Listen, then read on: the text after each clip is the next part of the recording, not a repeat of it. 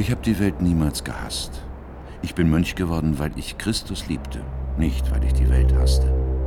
Ich fühle mich sehr erdverbunden. Ich mag die Erde. Und es war ein großer Trost für mich, als ich im Neuen Testament diesen Satz las, dass wir eine neue Erde und einen neuen Himmel erwarten dürfen. Sie werden nicht einfach zerstört, sie werden verwandelt. Wir werden sie wiederhaben, die Erde.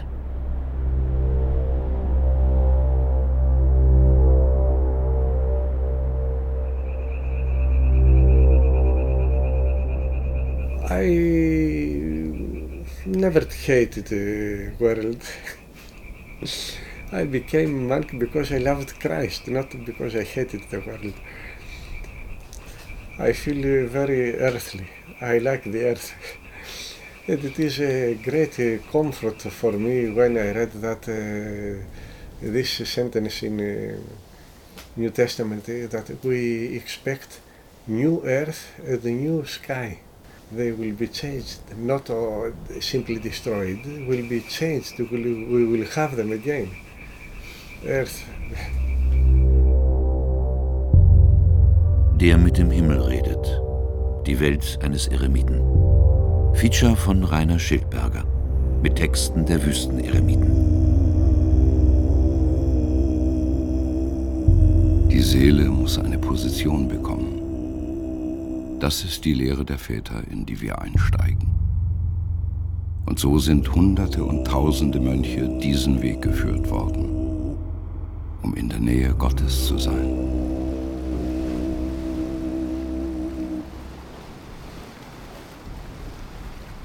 Uranopolis, Himmelsstadt.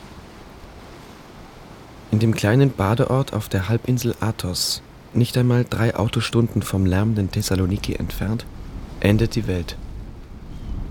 Auf einem großen gelben Schild vor einer Mauer mit Stacheldraht steht Zutritt für Frauen strengstens verboten. Männliche Pilger erhalten eine Besuchserlaubnis für vier Tage. Auf unbefugtes Eindringen steht Gefängnisstrafe. Hinter der Mauer ragt der Hochwald auf, beginnt das Land, das seit über tausend Jahren von Mönchen bewohnt wird. Der heilige Berg Athos. Eine Straße führt nicht hinein. Die Einreise ist nur über den Seeweg gestattet.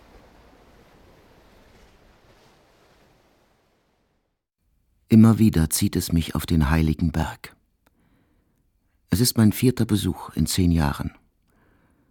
Als die Fähre ablegt und hinter einer schmalen Landzunge der 2000 Meter hohe Gipfel in Sicht kommt, ist es wie beim ersten Mal. Neugier und Entdeckerfreude durchströmen mich. Aussicht auf gute Gespräche. Zur Ruhe kommen. Ein Blick in den unberührten Hochwald lässt mich durchatmen. Ich bin zurück. Und zunächst Teil einer bunten Männergesellschaft. Rauchende, schwatzende, essende, telefonierende, unruhige, nachdenkliche Männer. Dazwischen sitzen Mönche zurück von einem Auftrag in der Welt. Zerlumpte Greise, zerknitterte Unikate mit hellwachen Adleraugen, aber auch blasse junge Männer in maßgeschneidertem Schwarz. Ruhig, in sich gekehrt. Die Gebetsschnüre baumeln an ihren Handgelenken. Die kleine Fähre pflügt durch kobaltblaue See, über eine Stunde nichts als leere Buchten. Hin und wieder eine Behausung zwischen Felsen und Gestrüpp. Dann die ersten Klöster. Dicke, rissige Mauern, wackelige Wohnbalkone, eine eisenbeschlagene Pforte. Über allem Gewinkel erhebt sich ein massiver Wehrturm. Nach und nach gehen die Pilger von Bord.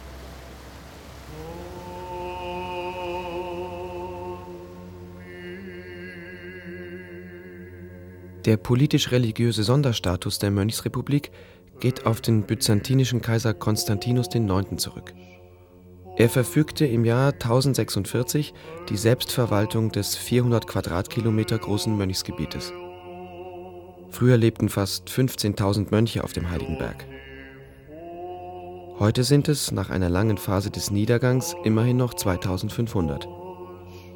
Etwa die Hälfte wohnt in Klöstern, die übrigen in unzähligen Einsiedeleien, kleinen Gehöften oder in dorfähnlichen Siedlungen, den sogenannten Skiten.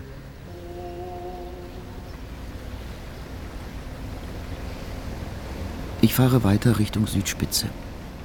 Immer kahler und felsiger und steiler wird die Landschaft.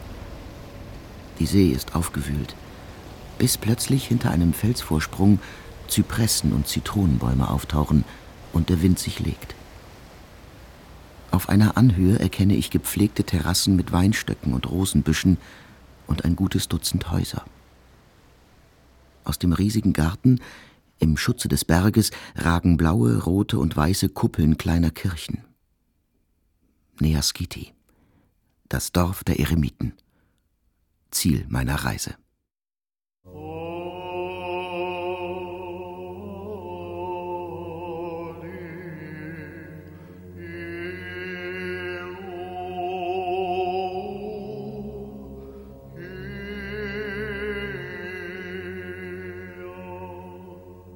Hafen von Neaskiti ist nichts weiter als eine ins Meer gestreckte Betonzunge, ein felsiger Strand, ein wackeliger Unterstand. Ein Maultiertreiber wartet mit seinen Tieren auf einen Auftrag, den Postsack oder Pakete für die Einsiedler. Ein unbefestigter Weg führt hinauf ins Dorf.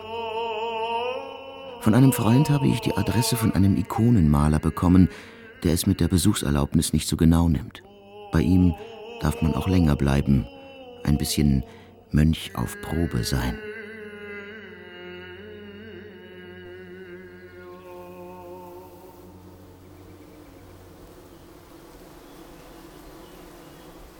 Vierzehn Uhr, eine ungünstige Zeit, um hier anzukommen. Niemand zu sehen. Türen ohne Namensschilder. Eine Weile irre ich über die steilen, engen Treppen, spähe über die Mauern in die Gärten, bis ich durch Zufall einen Zettel an einer braunen Holztür entdecke. Bitte nicht stören, schlafe bis 16 Uhr. Nikon.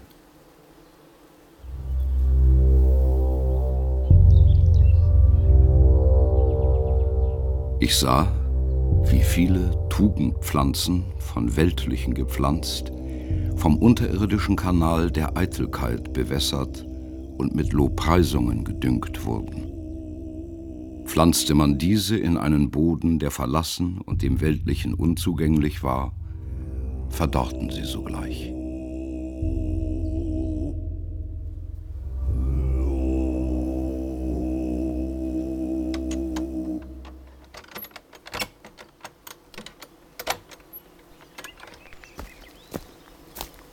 Vater Nikon tritt vor die Tür, eine schlanke Gestalt im schwarzen Kleid der Mönche der lange Bart grau und ein wenig zerfranst, das Haar zu einem Zopf gebunden und unter eine schwarze Kappe geklemmt.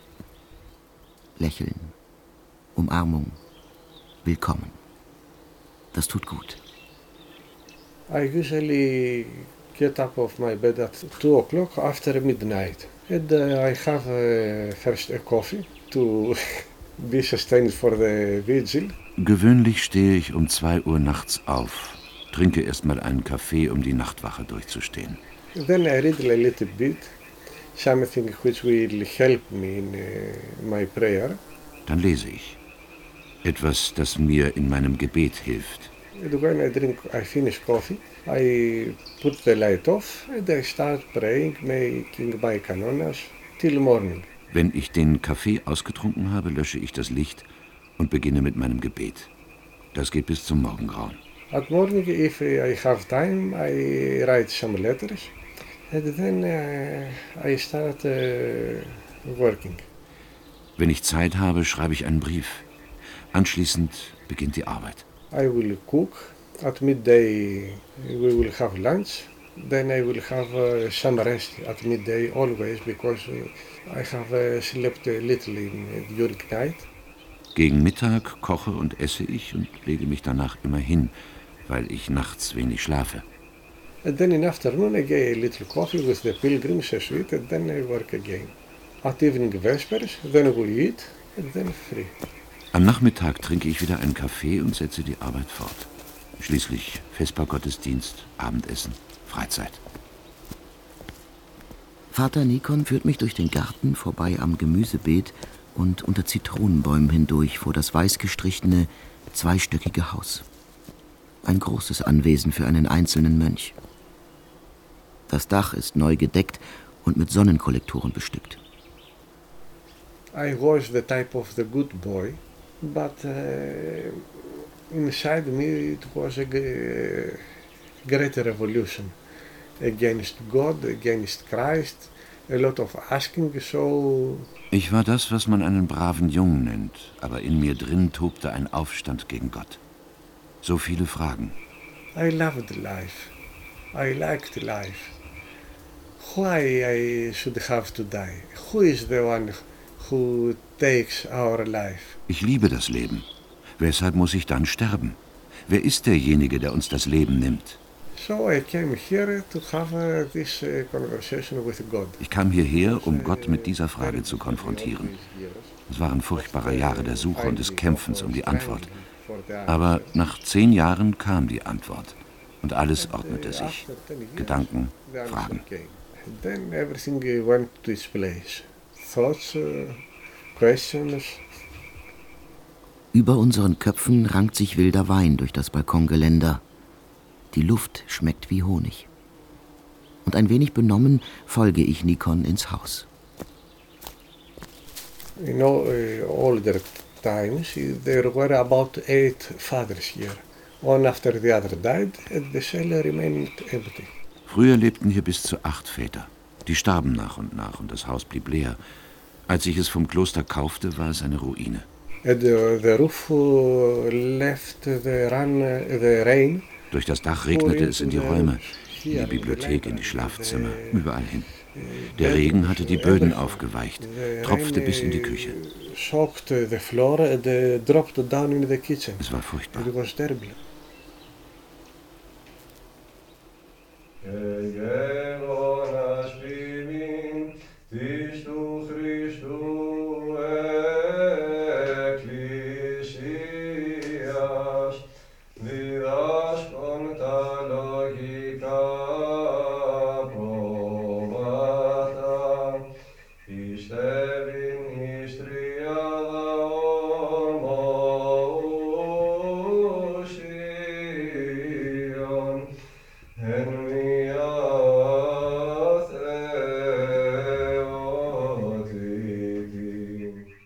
Seit 30 Jahren lebt der frühere Jura- und Theologiestudent auf dem Heiligenberg.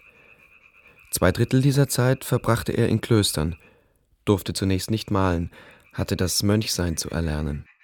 Vor zehn Jahren beschloss der heute 57-jährige gebürtige Athener, die strenge, aber auch sichere Klosterexistenz aufzugeben und es auf eigene Faust als Malermönch zu versuchen. It was extremely hard for me. Es war wahnsinnig schwer für mich. Solche Probleme hatte ich nicht erwartet. Ich hatte überhaupt kein Geld, nichts zu essen und bin darüber fast krank geworden. Ich genierte mich vor den Vätern, kannte sie ja auch nicht. Schleppte zum Beispiel meine Bücher, die unten am Hafen in Kisten lagerten, nachts heimlich nach oben, weil ich nicht wollte, dass die Väter mitbekamen, dass ich mir nicht einmal die Mulis leisten konnte, um alles hochzuschaffen. Eines Tages dann kam mein Nachbar und brachte mir Fisch. Ich fragte ihn, ob ich den in seiner Pfanne braten dürfe. Er sah mich an, fragte, hast du keine Pfanne? Ich antwortete, selbst wenn ich eine hätte, bräuchte ich Feuer, einen Teller. Am nächsten Tag kamen die Väter und jeder hielt eine Pfanne in der Hand. Die einen brachten Decken, die anderen Handtücher. Wieder andere schenkten mir Gabeln, Messer. Sie halfen mir mit dem Garten. Sie brachten mir das Kochen bei. Die sahen, dass ich von nichts eine Ahnung hatte. Danach wurde es etwas einfacher. Die Väter kannten mich, ich kannte sie. Sie liebten mich und ich liebte sie.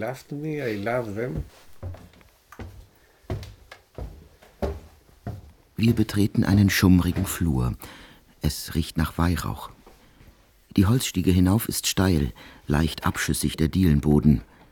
Windlichter flackern in den Nischen. beleuchten das goldene Gesicht eines Heiligen auf einem Kalenderblatt. Nikon zeigt mir meine Zelle. Einen winzigen Raum in Blau und Weiß mit Bett, Stuhl und Tischchen. Blumenvase. Gerade noch Platz für mein Gepäck. Das Zimmer duftet nach Seife und Rosen. An der Wand hängt eine Christusikone. Sanft und zugleich bestürzend ist der Blick des Erlösers.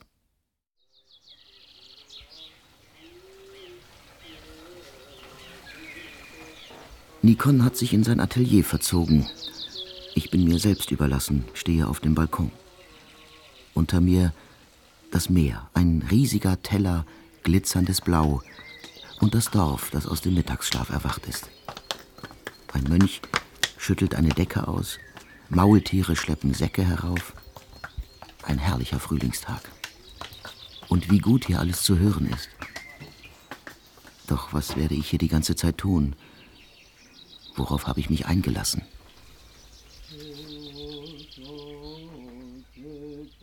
Neas Giti existiert seit dem 11. Jahrhundert, länger als viele Klöster auf dem Heiligen Berg. Heute leben 40 Mönche hier, die meisten allein, einige aber auch in einer kleinen Hausgemeinschaft, die streng hierarchisch gegliedert ist. Wer zuerst in das Haus einzieht, hat immer das Sagen. Er ist der Jerontas, der Hausvater, in der Regel der Älteste. Die Jungen und die neu hinzukommenden, egal welchen Alters, haben zu gehorchen. Den Lebensunterhalt muss sich jeder selbst verdienen. Die einen binden Rosenkränze oder fertigen Devotionalien aus Holz, andere stellen Weihrauch her oder Ikonen. Fast alle erhalten Spenden von Pilgern oder Freunden. Ich habe viele Besucher, besonders Deutsche. Und die haben mir Geld geschickt. Damit konnte ich das Dach reparieren lassen. Das wäre mit meinen Mitteln unmöglich gewesen. Diese Deutschen, die kamen dann öfter und halfen mir, die Toiletten zu installieren. Und so wurde das Haus Schritt für Schritt wieder aufgebaut.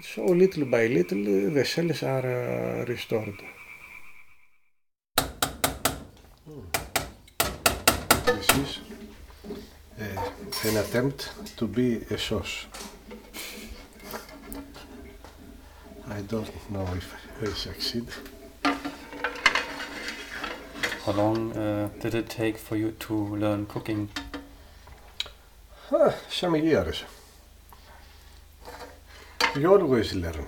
Es hat einige Jahre gedauert, bis ich kochen konnte. Uh, das Problem ist, dass wir lernen müssen, an Fastentagen ausschließlich in Wasser zu kochen. Und trotzdem soll es schmecken. Und wir haben viele Fastentage.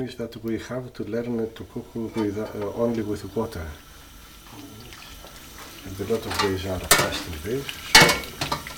Ah, I will put some of this here.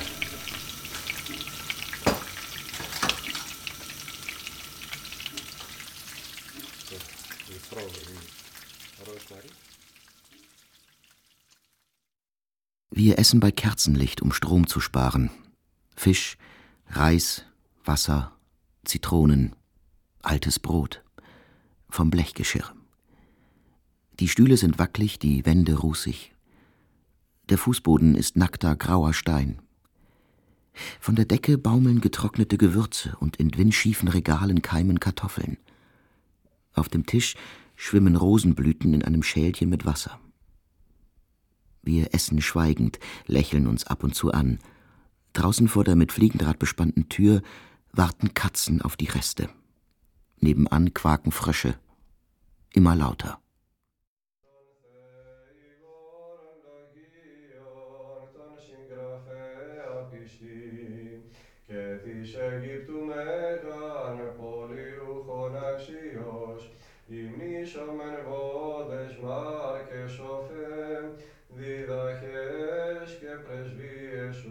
Abendgottesdienst in der Hauskapelle. Ein Zimmer voller Ikonen und kleiner Leuchter. Nikon hat sich den Kukuli, den Mönchsschleier, übergelegt und schreitet die Bilderwand ab. Er ist Priester, Vorleser und Sänger in einer Person. Er küsst die Heiligen und verteilt Weihrauch im Raum. Ich stehe still dabei, die Arme auf das Chorgestühl gelegt.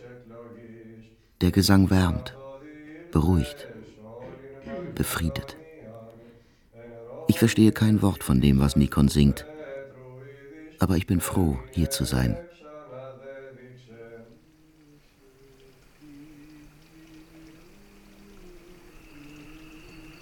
Nach dem Gottesdienst sitzen wir noch eine Weile auf der Veranda im Rotlicht der Abendsonne. Die Frösche haben sich beruhigt. Auf einer Terrasse, zehn Meter unter uns, stehen drei Mönche und üben einen mehrstimmigen Gesang. Uh, since I remember myself, I remember myself with a pencil uh, in my hand. Solange ich denken kann, sehe ich mich immer mit einem Bleistift in der Hand. Noch bevor ich in die Schule kam, habe ich gemalt. Und als junger Mann, als Student in der Universität waren das Landschaften und Porträts. Dafür ist hier keine Zeit mehr. Das Ikonen malen, mein Garten, das macht alles viel Arbeit. Landschaften und Porträts fotografiere ich jetzt. Das mag ich sehr. Ich heiße ja auch so wie eine Kamera. Nikon. Because I like photography. I have the name of a camera, Nikon. Ich hätte damals auch gleich hierher kommen können, erzählt Nikon. Niemand muss in ein Kloster, wenn er Mönch werden will. Aber mich interessierte ein ganz spezieller Mönch, der dann auch mein geistlicher Vater wurde und eben Abt eines Klosters war. Im Nachhinein war das natürlich Fügung. In meiner damaligen Verfassung wäre ich als Einsiedler nicht weit gekommen. Vater Nikon schließt die Haustür ab, schickt mich in meine Zelle. Es ist kurz nach neun. Ich zünde ein Öllämpchen an, sitze still Auge in Auge mit der Ikone. Uh, der Anblick eines Heiligen ist wie ein Blick in den Spiegel. Er betete, fastete, war voller Liebe. Und dir ist sofort klar, dass du nicht betest, nicht fastest und keine Liebe hast. Icons are uh, books, are voices. They are not silent. Ikonen sind Bücher, Stimmen. Sie sind nicht stumm. Ich probiere ein leises Gebet, bin aber zu unruhig. Bücher liegen bereit. Anleitungen zum Beten, orthodoxe Glaubenslehre, Kirchenvätersprüche, alles auf Deutsch. Geschenke von Besuchern. Einer hat sogar eine Widmung hineingeschrieben, hier ist es ein richtiges Abenteuer mit Gott. Auch eine Bibel ist dabei. Sorge dich nicht um den nächsten Tag, steht da. Ein uralter, schwer zu erfüllender Satz.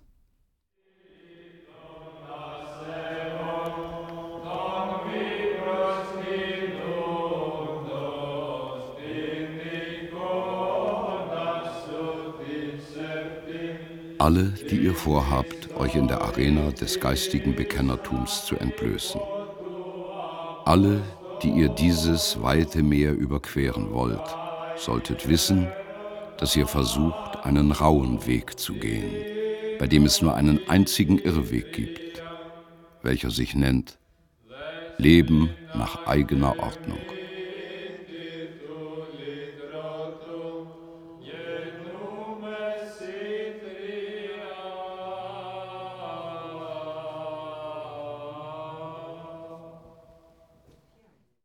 In der Tradition des christlichen Ostens ist das sogenannte Herzensgebet die zentrale Übung auf dem Weg zu Gott. Der Mönch sitzt auf einem flachen Schemel, legt das Kinn auf die Brust, fixiert die Körpermitte und sagt Herr Jesus Christus, Sohn Gottes, erbarme dich meiner, des Sünders. Dabei wird der Gebetsrhythmus mit dem Atemrhythmus in Übereinstimmung gebracht. Die Stille des Herzens soll einkehren, die Isichia, Zwei Stunden nach Mitternacht beginnt der persönliche Kampf eines jeden Athos-Mönches. You must not think uh, anything, nothing, nothing at all. Even the face of Christ you must not think. Your mind must be completely empty and clear, like glass. Dann darfst du an nichts denken, an überhaupt nichts. Nicht einmal das Gesicht Christi darfst du dir vorstellen. Dein Geist muss vollkommen leer sein, wie Glas. Ich bete im Dunkeln, und wenn ich merke, dass ich unkonzentriert oder müde werde oder anfange, schöne Bilder zu sehen, dann mache ich das Licht an, knie mich auf den Boden oder verbeuge mich oder lese, bis ich mich wieder gesammelt habe. Dann lösche ich das Licht und setze das Gebet fort. Diese Stunden nach Mitternacht bis zum Morgengrauen sind eigentlich die besten des gesamten Tages für mich. Eine herrliche Zeit.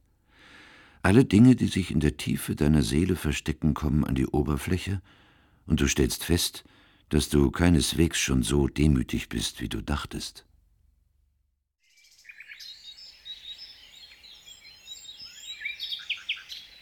Nikon lässt mich zunächst ausschlafen. Doch bald ist das Gezwitscher der Vögel so laut, dass ich freiwillig aufstehe.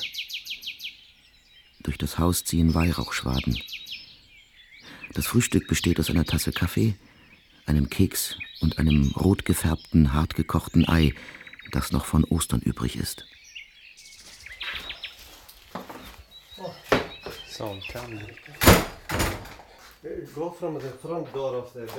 Nikon dirigiert mich in den Geräteschuppen. Da ich länger bleibe, soll ich mich nützlich machen. Im Schuppen herrscht Durcheinander. Hacken, Haken, alte Rohre, Schläuche, Kanister, Strippen. Vor einer Wand stapeln sich Kartons mit Waschpulver, Seife und Zahnbürsten, die Spende eines griechischen Fabrikanten. Genug für 100 Jahre Sauberkeit. Doch erst einmal werden wir uns schmutzig machen. Mit dem Stein hier kannst du die Pflöcke einschlagen. Es soll Sturm geben. Und das ist nicht gut für meine jungen Pflänzchen hier. Wir müssen uns beeilen und sie anbinden.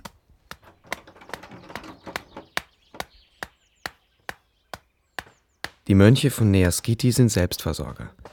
Das benachbarte Kloster Ajo Pavlu, dem die Skite rein rechtlich untersteht, kümmert sich nicht um sie. Dafür darf das Kloster auch nicht in die Belange der Eremitensiedlung hineinreden. So leben die Männer von dem, was die kleinen Gärten hergeben. Gemüse, Wein, Obst. Brot und Käse müssen dazugekauft werden. Tierhaltung ist nicht erlaubt, nur Katzen wegen der Mäuse und Schlangen. Und Maultiere, um das Nötigste vom Hafen den steilen Hang hinaufzuschaffen. I was digging my garden once and the father uh, came in his balcony and he started shouting, hey, come to here to drink a coffee. Don't work so much. Einmal, als ich meinen Garten umgrub, sah mich mein Nachbar von seinem Balkon aus und rief, lass uns einen Kaffee trinken. Arbeite nicht so viel. Also bin ich zu ihm hoch. Wir trinken Kaffee. Er erzählt mir Geschichten. Ich ruhe mich ein bisschen aus und gehe dann wieder an die Arbeit. Im Kloster wäre so etwas nicht möglich. Dort leben sie wie die Soldaten. Alle schlafen zur gleichen Zeit, essen zur gleichen Zeit. Unmöglich, sich dem zu entziehen. Hier ist das Leben menschlicher. Da kann man die Vesper schon mal verschieben, wenn nötig. Oh.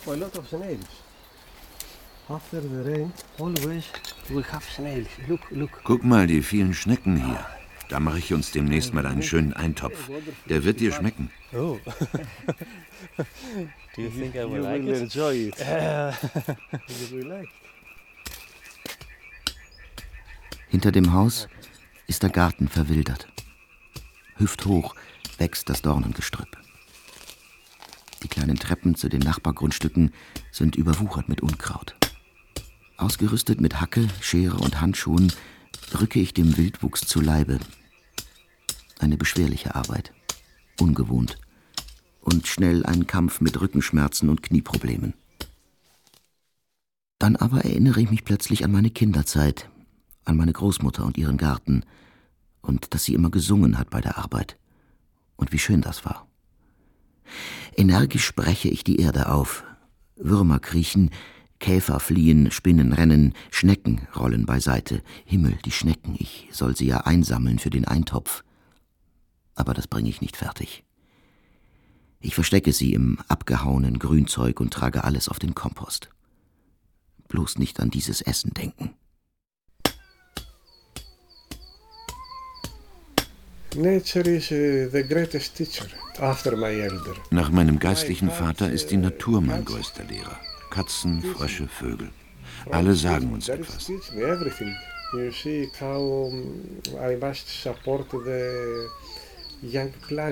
Du hast ja gesehen, wie ich die jungen Pflänzchen an die Pflöcke binde.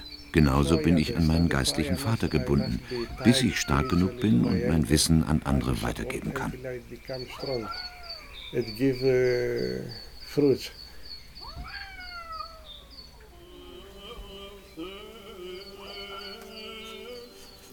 Das Atelier des Malermönchs ist ein lichtdurchfluteter Raum mit Staffelei, Bücherregalen und einem kleinen Ofen für den Winter. Überall hängen Ikonen, liegen kopierte Vorlagen in dicken Ordnern, aber auch Fotoalben und kleine Porträtskizzen. Es riecht nach Firnis. Die Marienikone auf der Staffelei ist fast fertig. Ein Kunde aus Deutschland wartet. Nikon trägt eine letzte Schutzschicht auf.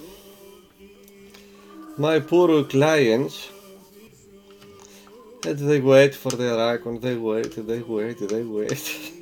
Meine armen Kunden, die warten und warten und jammern, wo bleibt meine Ikone, wann malst du sie endlich, was machst du die ganze Zeit?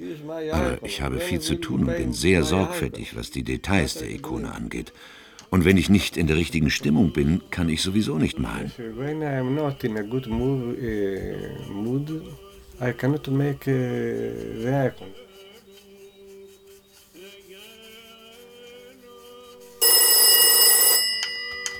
der Eremiter Telefon. Ein altmodisches, cremefarbenes Ding mit Wählscheibe. Verbindung zur Welt.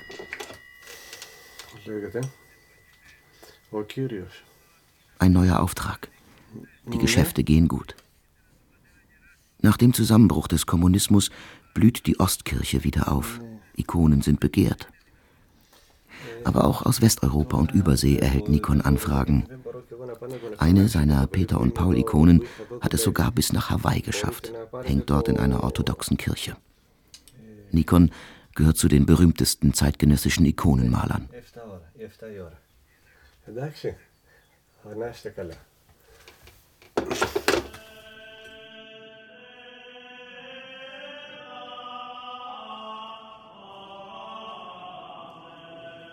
Die Ikone hat antike Vorbilder, die sogenannten Totenporträts. Es waren vor allem die Märtyrer, die man mit dem Pinsel verewigte. Die Entwicklung der Ikone zum Kultbild verlief langwierig und umkämpft, gipfelte in einem blutig ausgefochtenen Bilderstreit. Mehr als ein Jahrhundert waren Ikonen sogar verboten. Wer sie besaß oder verehrte, wurde verfolgt oder getötet. Erst Ende des 8. Jahrhunderts hob die byzantinische Kaiserin Irene das Bilderverbot auf. Noch heute wird dieses Ereignis am Sonntag der Orthodoxie besonders gewürdigt.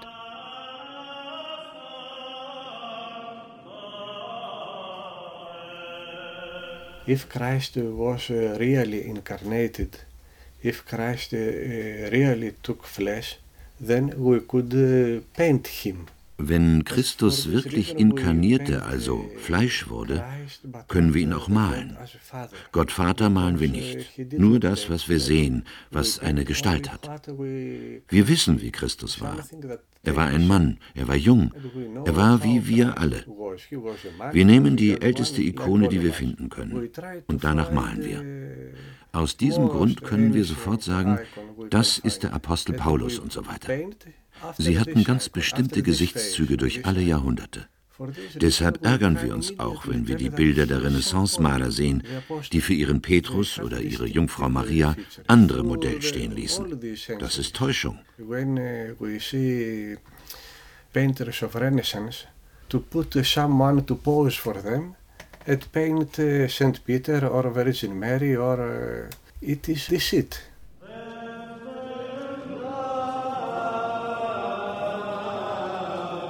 Die technischen Einzelheiten verzeichnet das Malerhandbuch vom Berg Athos aus dem 17. Jahrhundert. Etwa die Herstellung bestimmter Farben, die Charakteristika der Heiligen und wo welche Figuren und Aufschriften hingehören. Auch wie Ikonen gewaschen und restauriert werden, steht dort.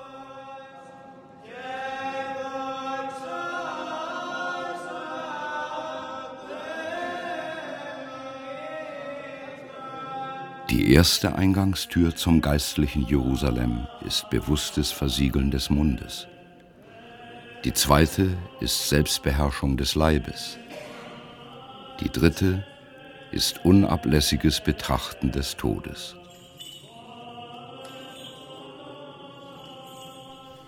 Since you have to approach the, these men and these women, you must uh, feel uh, like that. Otherwise they will uh, remain uh, foreigners for you. Du musst dich in sie hineinversetzen, so fühlen wie sie, sonst bleiben sie dir fremd. Das waren Heilige. Du kannst nicht in fleischlichen Leidenschaften gefangen sein und jemanden malen, der gegen sie kämpfte, der sie überwand. Du kannst es zwar tun, aber jeder, der deine Bilder anschaut, weiß, wie dein Leben wirklich aussieht. Das waren Menschen, die im Gebet gelebt haben, also müssen wir beten. Sie haben gefastet, also fasten wir. Wir müssen leben, wie sie gelebt haben, sonst kann man keine Ikonen malen. Ich bin überrascht, in den Bücherregalen nicht nur geistliche Lektüre zu sehen. Dort stehen Krimis, fantastische Literatur, Nachschlagewerke über Film und Fotografie. Die meisten Bücher sind sogar in Englisch. Auf diese Weise hat Nikon die Sprache gelernt. I am the type who thinks, who remembers what I see, not what I hear. Ich glaube allerdings, ich gehöre zu den Menschen, die sich eher an das erinnern, was sie sehen, als an das, was sie hören oder lesen. Draußen in der Welt wäre ich vermutlich Filmregisseur geworden. Kinofilme begeistern mich. Zum Glück hat ein gütiger Gott Video erfunden, so dass ich mir, wenn ich einmal im Jahr nach Thessaloniki komme, ein paar gute Filme ansehen kann. Ins Kino darf ich nicht. Das ist eine schöne Abwechslung. Aber nach ein paar Tagen ist es dann auch genug. Dann will man wieder zurück in seine Zelle. After some days you, you become tired and you want to return to your cell.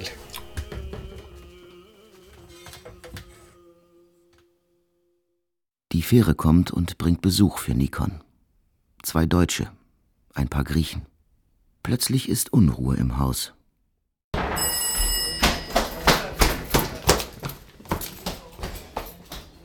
Während Nikon die Pilger einweist und befragt, übernehme ich das Kaffeekochen. Die Griechen wollen kalten Nescafé mit Schaumkrone, die Deutschen Mokka aus kleinen Tassen. Nikon bevorzugt italienischen Espresso. Zum Glück weiß ich, wie das alles geht. This is my good helper, sagt Nikon, als ich mit dem großen Tablett auf der Veranda erscheine. I am here and it is supposed that I am alone and the telephone rings. Man sollte annehmen, dass ich hier abgeschieden lebe. Aber dann klingelt das Telefon. Eine Mutter weint, mein Sohn geht ins Examen und hat sich nicht gut vorbereitet. Bitte bete für ihn. Oder ein anderer sagt, meine Tochter ist krank, sie muss operiert werden. Bitte bete für sie.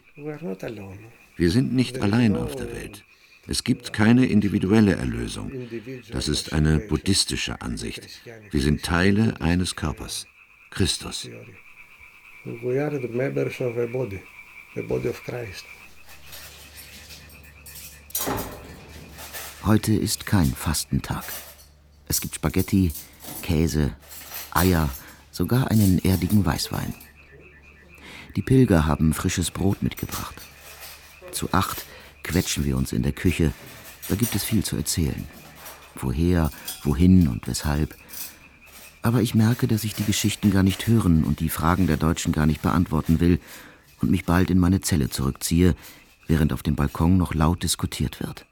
At the beginning, we avoid to, Als Anfänger vermeidet man möglichst mit Pilgern zu sprechen, sonst kommt man nicht zur Ruhe.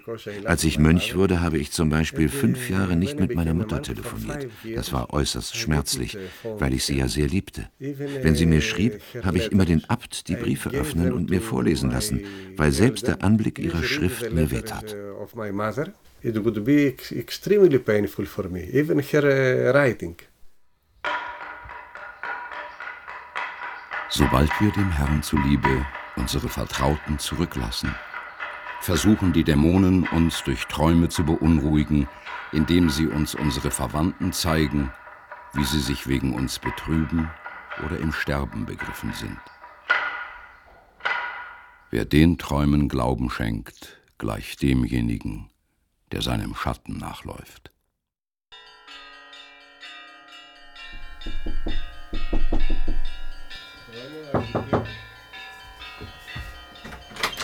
Ah, Sonntag, 4 Uhr morgens. Zeit für den gemeinsamen Gottesdienst der Eremiten, der einmal in der Woche in der Hauptkirche des Gites stattfindet. Nikon klopft an die Türen. Zehn Minuten später stehen alle zum Abmarsch bereit.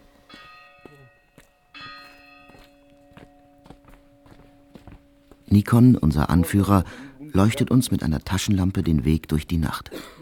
Links und rechts und hinunter über rutschige, ungleichmäßige Treppen. Von überall her kommen die Mönche, schwarze, vorbeihuschende Gestalten, graue Bärte in schwachem Mondlicht. Irgendwo ein gewispertes Kyrie schemenhaftes Nachtleben.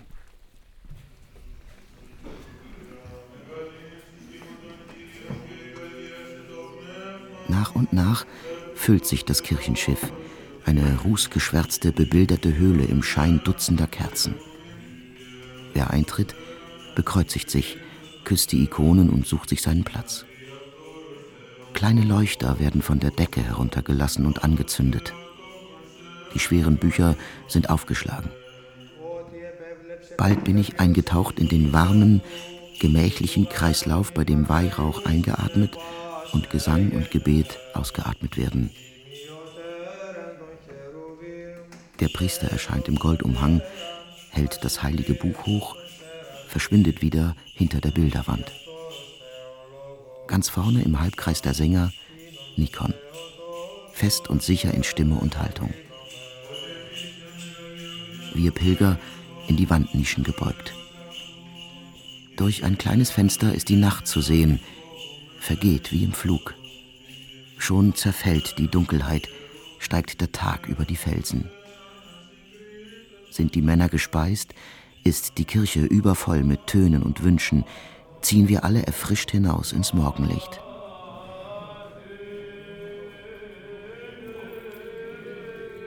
Eine Woche haben sich die Mönche nicht gesehen. Manche haben sogar noch länger auf das Treffen gewartet. Da gibt es viel zu erzählen. Nikon stellt mich dem einen oder anderen Nachbarn vor. Vater Justin, dem bitterarmen Rosenkranzflechter, Vater Chrysostomos, dem Weihrauchkocher. Der Händedruck ist scheu. Körperlicher Kontakt soll vermieden werden, die Blicke aber prüfen genau, auch wenn gelacht und gefällig geplaudert wird. Dann steigt jeder wieder den Berg hinauf, zurück in seine Einsamkeit. Nach anderthalb Wochen habe ich mich dem Rhythmus des Eremiten angepasst. Lese, bete, arbeite. Nur die tägliche Nachtwache, das Beten zwischen Mitternacht und Morgengrauen, erspart mir Nikon. Aber wenn er um sechs Uhr zur Morgenandacht an meine Tür klopft, bin ich manchmal schon eine Stunde wach. Nikon wundert sich, dass er mich selten im Haus hört. So einen leisen Pilger wie dich hatte ich noch nie, sagt er. Und ich bin erstaunt, wie leicht mir dieses Leben hier fällt und wie glücklich es mich macht.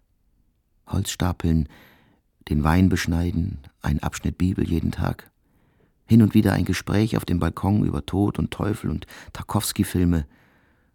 Nach 14 Tagen ist mein Leben in der Stadt unglaublich weit weg. Ich will einfach nur hier sein. When you go near to God, you see beauty everywhere. Wenn du Gott erfährst, siehst du überall das Schöne. Und das ist es, was Dostoevsky meinte, als er sagte, dass die Schönheit die Welt retten würde. Am Anfang ist das noch die physische Schönheit. Aber nach und nach entdeckst du die geistige Schönheit in der Welt. Doch du bist ungeübt und kannst sie nicht erkennen.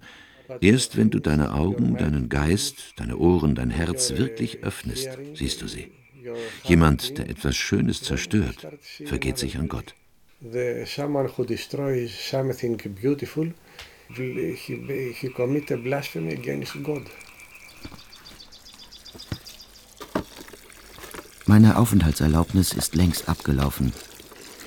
Ich stehe im Sonnenlicht und wasche.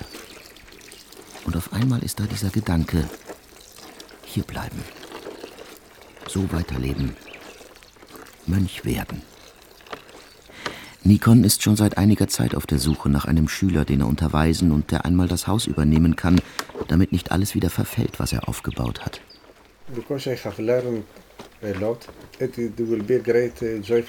Ich habe viel gelernt und es wäre mir eine große Freude, dieses Wissen weiterzugeben. Aber ich bin streng, ein guter Gesellschafter. Viele mögen mich, aber wenn es um die geistigen Dinge geht, setze ich Grenzen. Ich will sehen, dass jemand die Absicht hat zu kämpfen, Und damit meine ich nicht die Nachtwachen oder das Fasten. Das ist mir nicht wichtig. Die Dämonen beeindrucken unsere körperlichen Leistungen auch nicht. Sie fürchten nur Demut und jemanden, der seine Gedanken unter Kontrolle hat. Und deswegen verlange ich geistigen Gehorsam.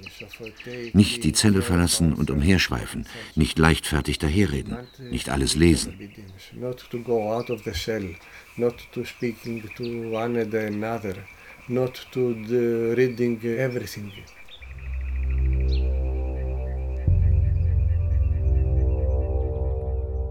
Dein Liegen auf dem Bett sei dir ein Symbol deines Liegens im Grab, und du wirst weniger schlafen. Der Genuss der Speisen sei dir eine Mahnung an das Mahl jener Würmer, und du wirst weniger speisen. Mit der Erinnerung an das ewige Feuer jeden Abend einschlafen und wieder erwachen, und du wirst niemals von der Trägheit belästigt werden.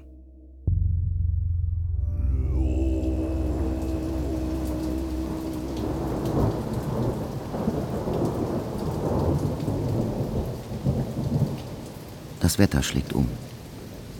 Auf einmal ist es kalt und feucht und dunkel. Über Tage. Es ist ein Kampf, die Zeit verstreichen zu lassen. Nicht heraus zu können aus der blau gestrichenen Zelle. Eingehüllt in eine dicke Decke. Vor dem Fenster graue Regenwände. Bald zerrt das Herumsitzen und Abwarten an den Nerven. Nikon versorgt mich mit Büchern aber das viele Lesen macht mich nur müde. Ich muss mir eingestehen, dass ich doch ein ziemlicher Schönwetter-Eremit bin, der sich die innere Ruhe nur eingeredet hat. Fluchtgedanken. Was jetzt zu Hause nicht alles getan werden könnte.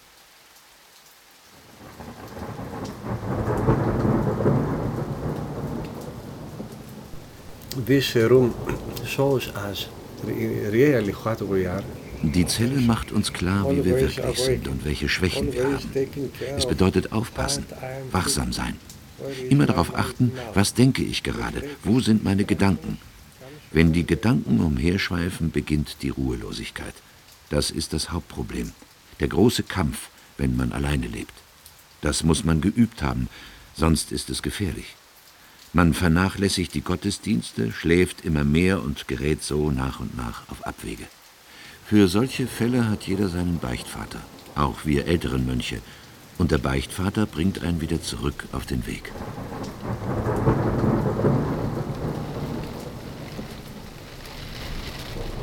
Ein bisschen Hausarbeit, ein bisschen Ballast ins Tagebuch abwerfen, das alles hilft durch die Regentage. Doch am meisten hilft mir das Herzensgebet, morgens und abends und zwischendurch. Immer wieder und tatsächlich, irgendwann verlässt mich die Unruhe. Höre ich dem Regen zu, bin mit ihm einverstanden.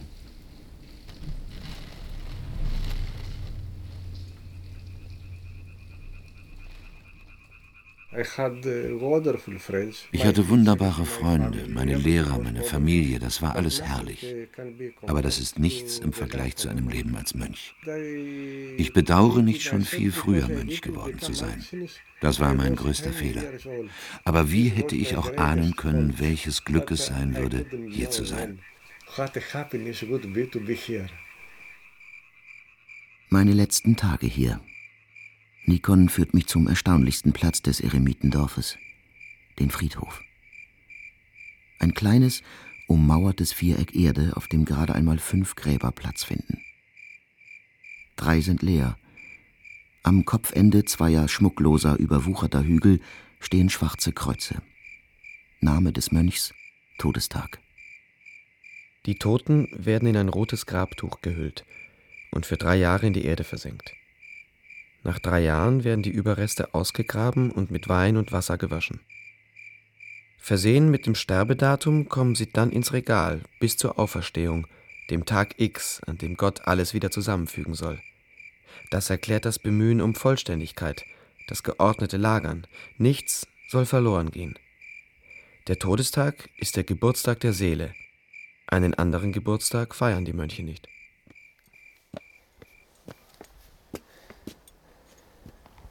Nikon öffnet die Tür zum Gebeinhaus von Neaskiti, einem kleinen, fensterlosen Gebäude hinter dem Friedhof. Im Halbdunkel mache ich Regale aus, hunderte von Schädeln in der obersten Etage, wie Brennholz, sauber gestapelt, darunter die Ober- und Unterschenkelknochen, ganz unten die Überreste der Arme. Und in einer Kiste neben der Tür Beckenschaufeln. Eine unmissverständliche Konfrontation. Der Anblick, ein Ausblick. Wann immer der Herr die Seele von einem fordert, sagt Nikon, man ist bereit. Ich bin hier sehr glücklich und ich werde auch dort glücklich sein, wo Gott mich hinführt. Ich weiß ja nicht, ob ich hier sterben werde. Als ich ins Kloster kam, sagte ich zu mir, hier werde ich sterben. Dann wechselte ich in ein anderes Kloster, dort war es auch sehr schön. Und wieder sagte ich mir, hier werde ich sterben. Und schließlich gelangte ich nach Neas Giti. God knows who, where I will end my life.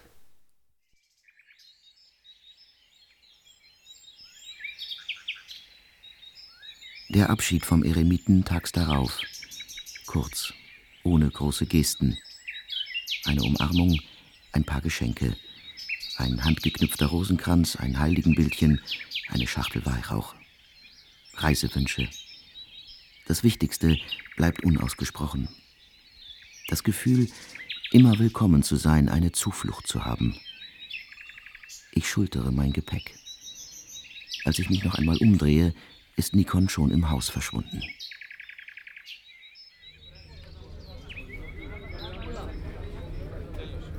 Im Hafen der Mönchsrepublik, zurück im Stimmengewirr. In der Geschäftigkeit abreisender Pilger. Einige kaufen Andenken, andere nehmen schon per Handy wieder Kontakt nach Hause auf. Aber viele sitzen auch nur da, schweigen, lächeln, winken. Nachdenklichkeit in den unrasierten Gesichtern. Der heilige Berg ist wie ein feinmaschiges Sieb, in das jeder Besucher für kurze Zeit seine Welt lädt. Und das, was durch das Sieb gelangt, das sind die Dinge, deren wegen man zurückkehrt. Und plötzlich freue ich mich wieder auf mein ganz normales Leben, meine Zeit in der Welt.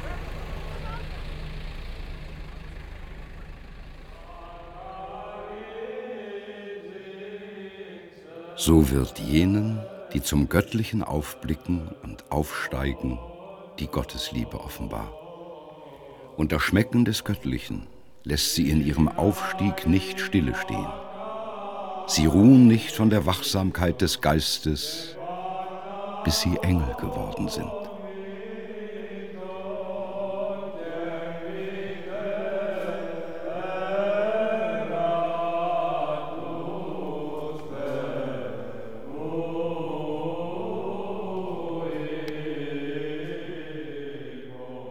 Dem Himmel redet.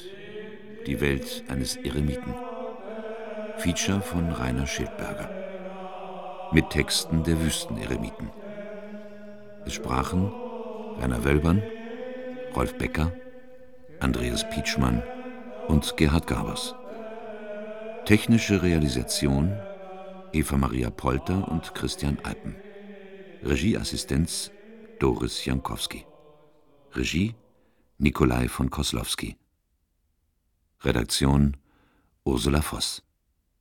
Eine Produktion des Norddeutschen Rundfunks 2004